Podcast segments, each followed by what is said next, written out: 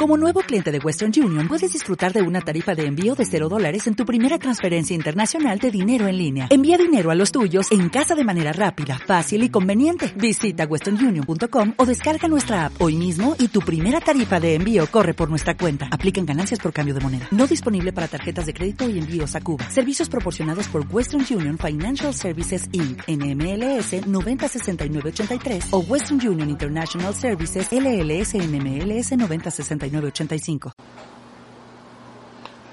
Hola, bienvenidos a una nueva entrega de los Bronson después de un pequeño hiato, un pequeño descanso que nos tomamos de este programa. Hoy comenzamos la segunda temporada, luego que hiciéramos 23 programas en la temporada anterior, la primera de este podcast que vamos a llevar para ustedes como siempre Alonso Moleiro, Emilio Suárez con la conducción de Carolina Omedas, con la producción de Carolina Omedas y aquí tenemos al líder indiscutible de los sábados, Alonso Moleiro. Señor, sábado sensacional, el líder absoluto de los sábados. ¿Cómo estás, Emilio? Qué placer saludarte, saludar a nuestra audiencia, darles la bienvenida.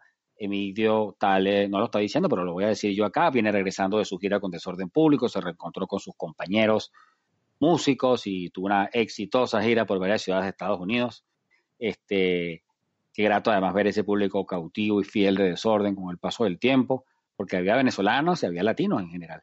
Pero bueno, nosotros vamos a lo nuestro, estamos entrando en nuestra segunda temporada, el debate que está vivo en este momento que tenemos que seguir tratando, por supuesto que en el marco de la crisis venezolana de momento, es esta discusión, Emilio, que hay sobre Guaidó, sobre si debe dar un paso al costado o no, sobre hasta qué punto es pertinente criticarlo, si el asunto es crear una leyenda negra o no, porque finalmente aquí hay, eh, Guaidó había logrado un milagro hasta, hace unos meses, concitando apoyos en todo el mundo eh, y, en todos los extremos de la oposición, producto de un acuerdo político bastante delicado y complejo, eh, lo había ejercido de forma bastante aceptable, diría plausible incluso hasta hace poco, pero como quiera que esté en una circunstancia donde el tiempo eh, puede correr en su contra y hay ahorita, en este momento, en este punto, hace unas semanas, un estancamiento en sus opciones por varias circunstancias que podríamos decir que incluso son extrapolíticas, pues arranca una campaña en la cual, pues, eh, eh, muy dentro del ánimo venezolano, del espíritu un poco adolescente o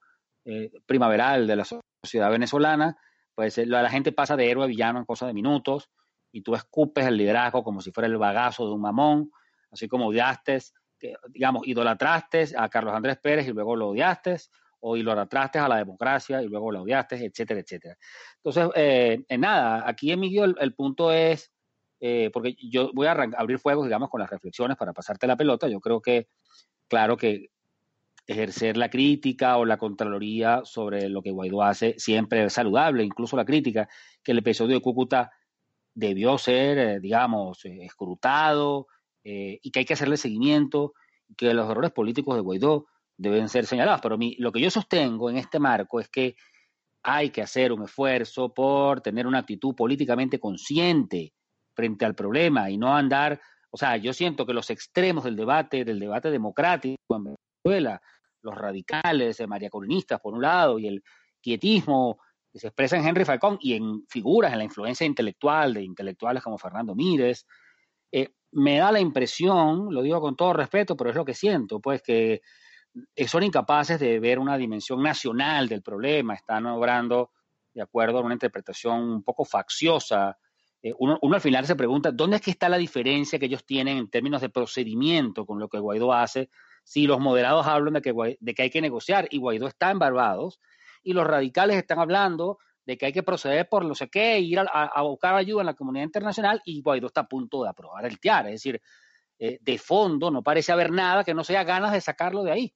Y a mí eso me parece muy pernicioso. Pues me, me acuerda el juicio de la partida secreta del año 93 que sacó el poder a Carlos Andrés Pérez. Esas tendencias que se ponen de moda y reflexivas, sin contenido, este, a partir de circunstancias volátiles como esta, ¿no?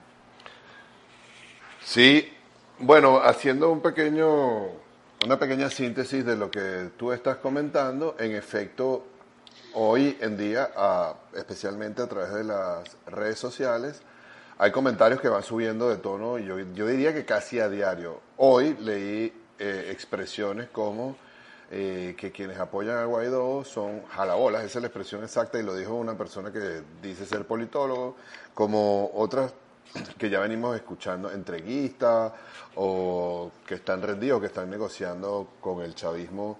Eh, no, o, algunos ya al extremo, digamos, la distorsión de los conceptos y el uso alegre del adjetivo, ya, ya de gente que no tiene ningún criterio para hacer las cosas. A veces el problema de Twitter, pues le da el micrófono a toda la humanidad y empieza entonces las zonas oscuras de la humanidad a operar en el debate. Llamarte, por ejemplo, comunista, que tú qué disparate, o sea, este, o chavista, o, o, porque tú sostienes, o de, o sea, porque tú estás, hay gente que te acusa de que estás en una operación con la MUD, cualquier cosa, como si esto fuera una, una campaña electoral y estuviéramos viviendo todos en los Estados Unidos. Si esto fuera la campaña para elegir gobernador de Texas. Sí, tú una risa, de gente tan, tan perdida, tan idiota. La mitad de la oposición está presa, está arriesgando su vida en esta operación, está en el exilio. Aquí estamos corriendo riesgos brutales quienes seguimos en Venezuela en esto, en lo que estamos, eh, haciendo un esfuerzo consciente por intentar, digamos, contribuir. Y mucha gente de esta, pues, nada, tú eres un comunista, pues, porque tú apoyas a Guaidó y entregaste la patria.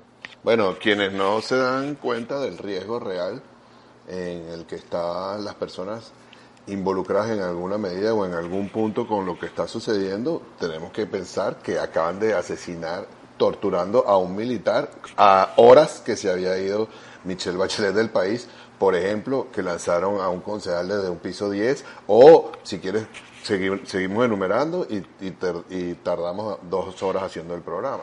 Eh, hay algo importante. Yo lo llamo a estas personas porque es que a mí no me gusta. Yo no, yo no entrar en un detalle sobre que si lo que están diciendo es falso o es verdadero. Es como discutir con la gente que, con los evangélicos, con todo el respeto, o con los testigos de Jehová, si Dios existe o si Dios castiga a alguien porque se toma un vaso de vino, o con las personas que dicen que la Tierra es plana, o con las personas que dicen que vienen los, extraterrestres en cualquier momento, en el año tal, y hay que agarrarse las manos para que lleguen los extraterrestres. Son, ya de verdad, además que hay una cantidad de suposiciones que se hacen sin ningún tipo de información. Eso es lo primero que hay que decir.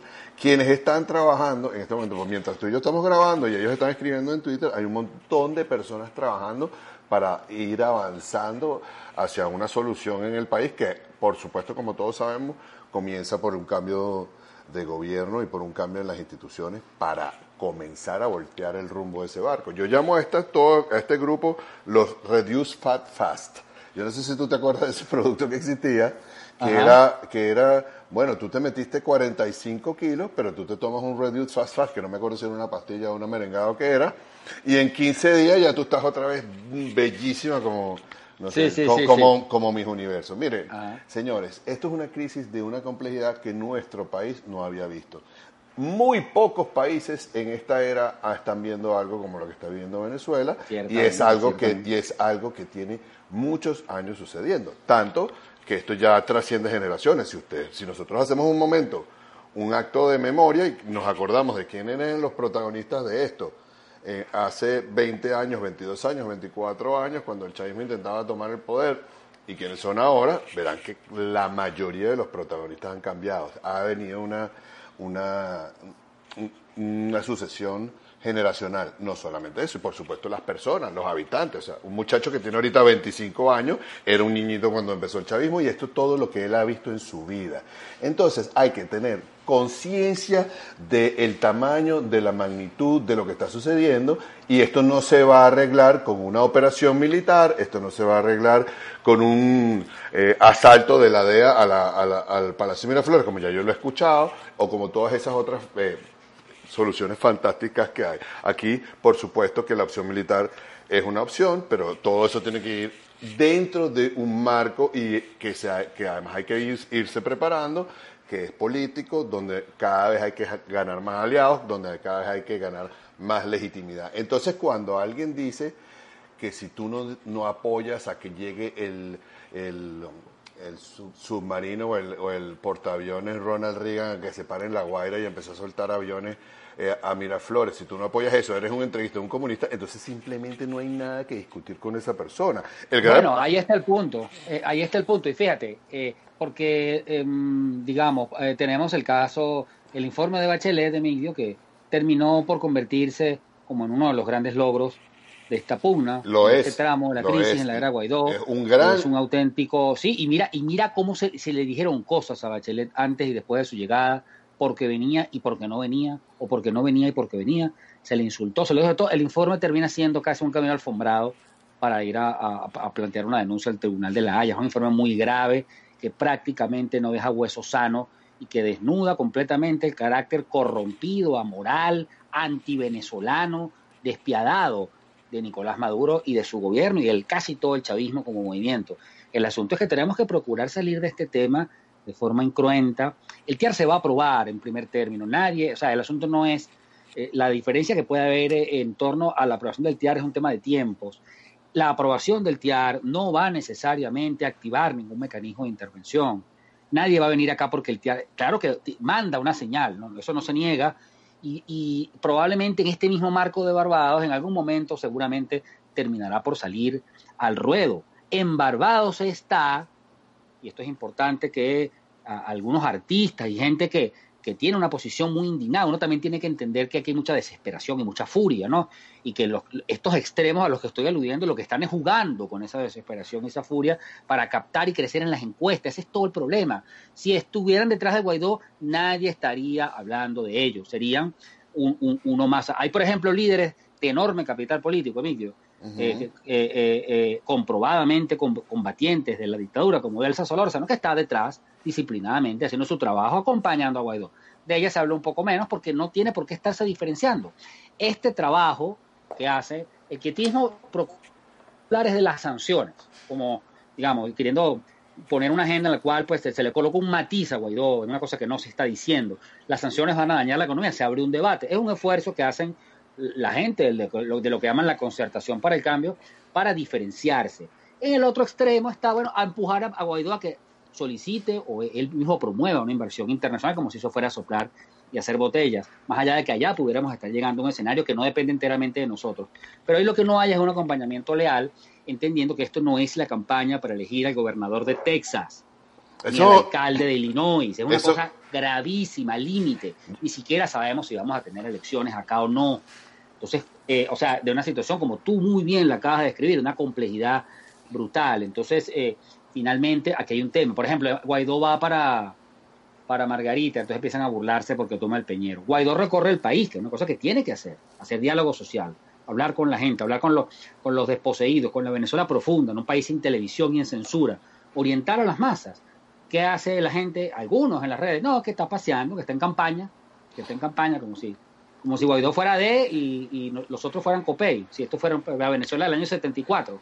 Sí, hay algo, Sí. hay algo interesante en lo que tú dices y ah, es, es ciertamente preocupante porque ya estos extremos están tomando posiciones ah, no, no, no demasiado lógicas y que realmente no agregan ni proponen nada además de estas alaracas que forman, Eh, sobre todo los digamos los extremistas de que Guaidó no hace nada. Ahora, los quietistas ah, no tienen demasiada fuerza, simplemente ah, hay como una tendencia natural a que de verdad también aquí va a venir algo que no sabemos exactamente qué es y va, va a hacer que Tibisay Lucena convoque unas elecciones y al, y al día siguiente además renuncie al CNE.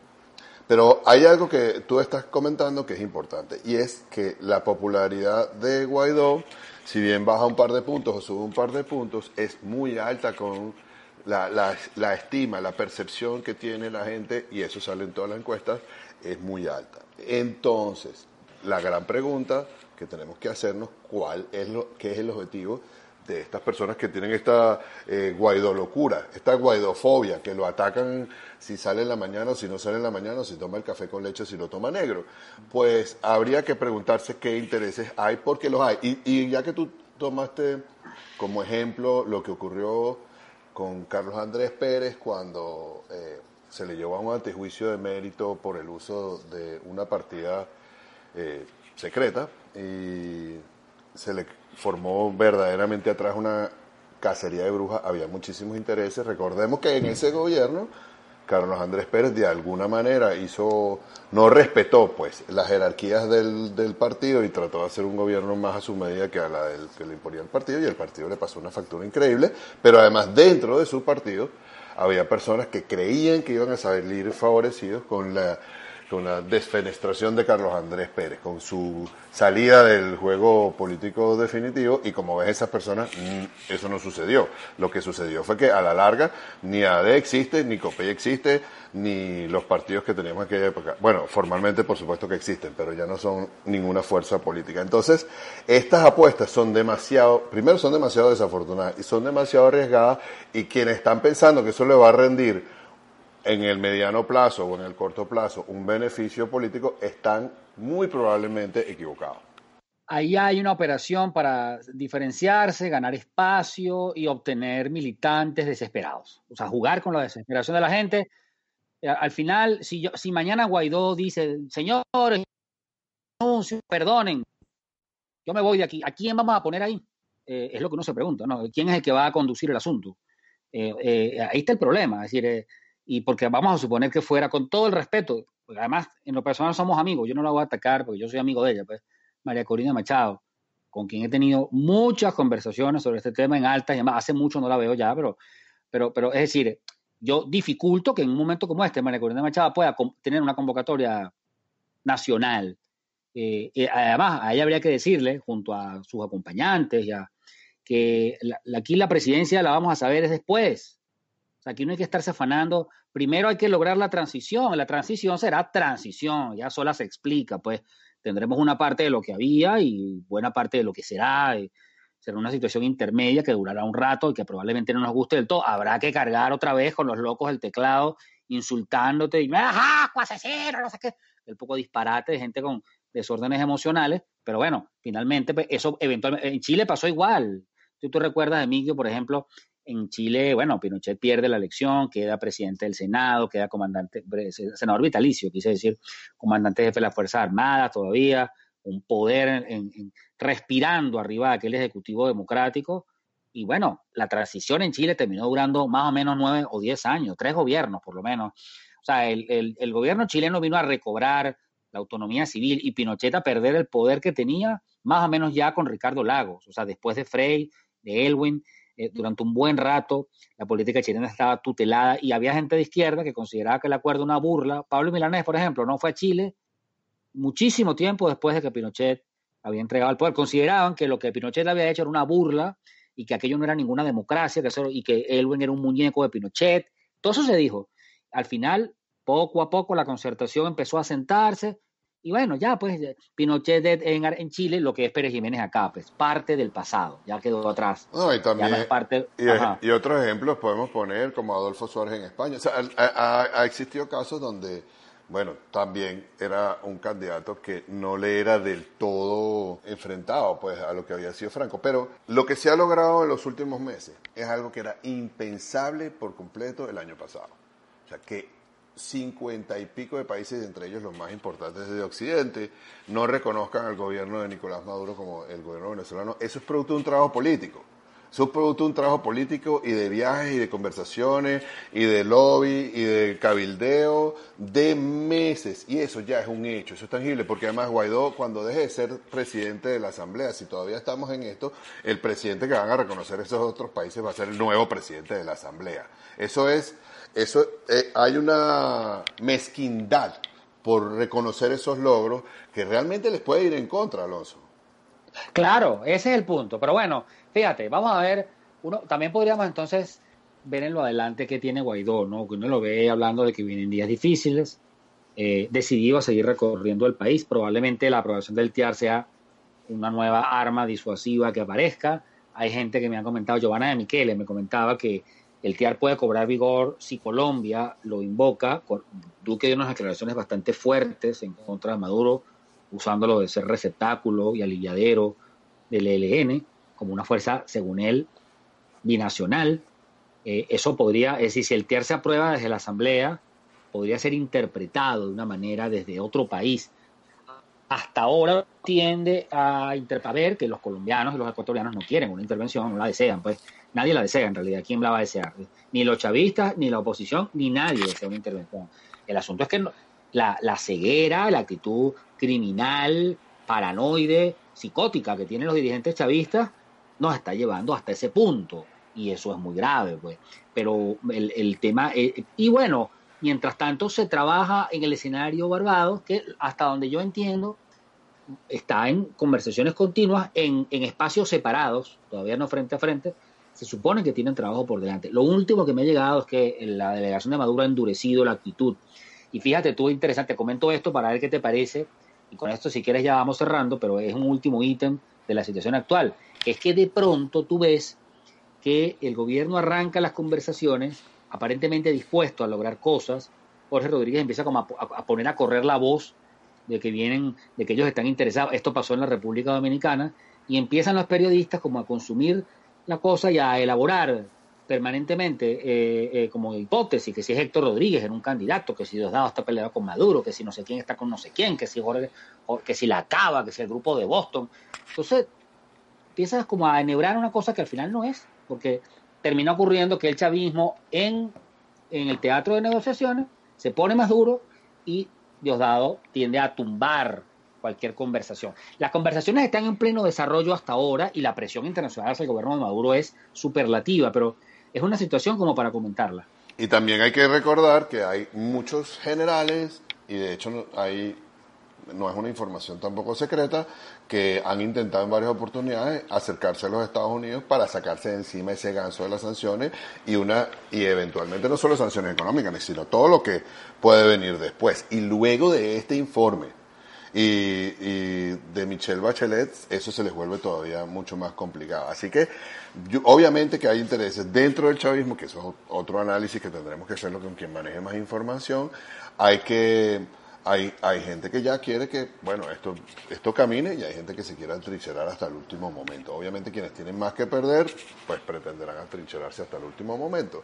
El hecho es que hay una pérdida real de poder y de poder de negociación. Y esta es una oportunidad también para el chavismo. Estas negociaciones de Barbados, que si obviamente no las aprovechan, entonces cada vez le irán quedando. Para ellos. Será peor para ellos y le irán quedando menos, menos Absolutamente. Yo no sé si es buena para el país es ni para la oposición, pero para ellos es muy malo fracasar en Barbados. Ellos deberían tenerlo presente. Yo imagino que lo tienen, pero con toda seguridad van a aumentar. O sea, yo siento que además la sensación de estafa se extiende, Emilio.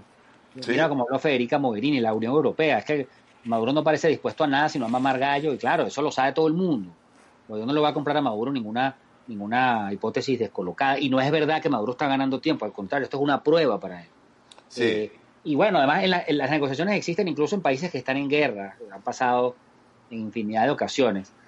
Tiene que, tiene, tiene, tiene, que existir, tiene que existir. Además, cuando termina una guerra, cualquier, cualquier guerra, hay que sentarse a firmar un tratado y decir, bueno, vamos a ver cómo quedó esto. Ese es el acta del fin de la guerra. Ah, y te tienes que sentar normalmente y lo aconsejable es que te sientes ahora hoy en día con estos organismos internacionales, pero cuando no existían, igualito se firmaban con un país, con un tercer país de, observador o de árbitro.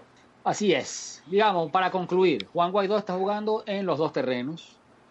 Los dos extremos de la oposición deberían tener una interpretación un poco más ubicada, menos mezquina y más nacional, menos facciosa de lo que es el ejercicio de resistencia democrática. Y, no querer aprovecharse de la impaciencia y de la desesperación de la gente. Eso es, eso es lo que creo que es lo peor.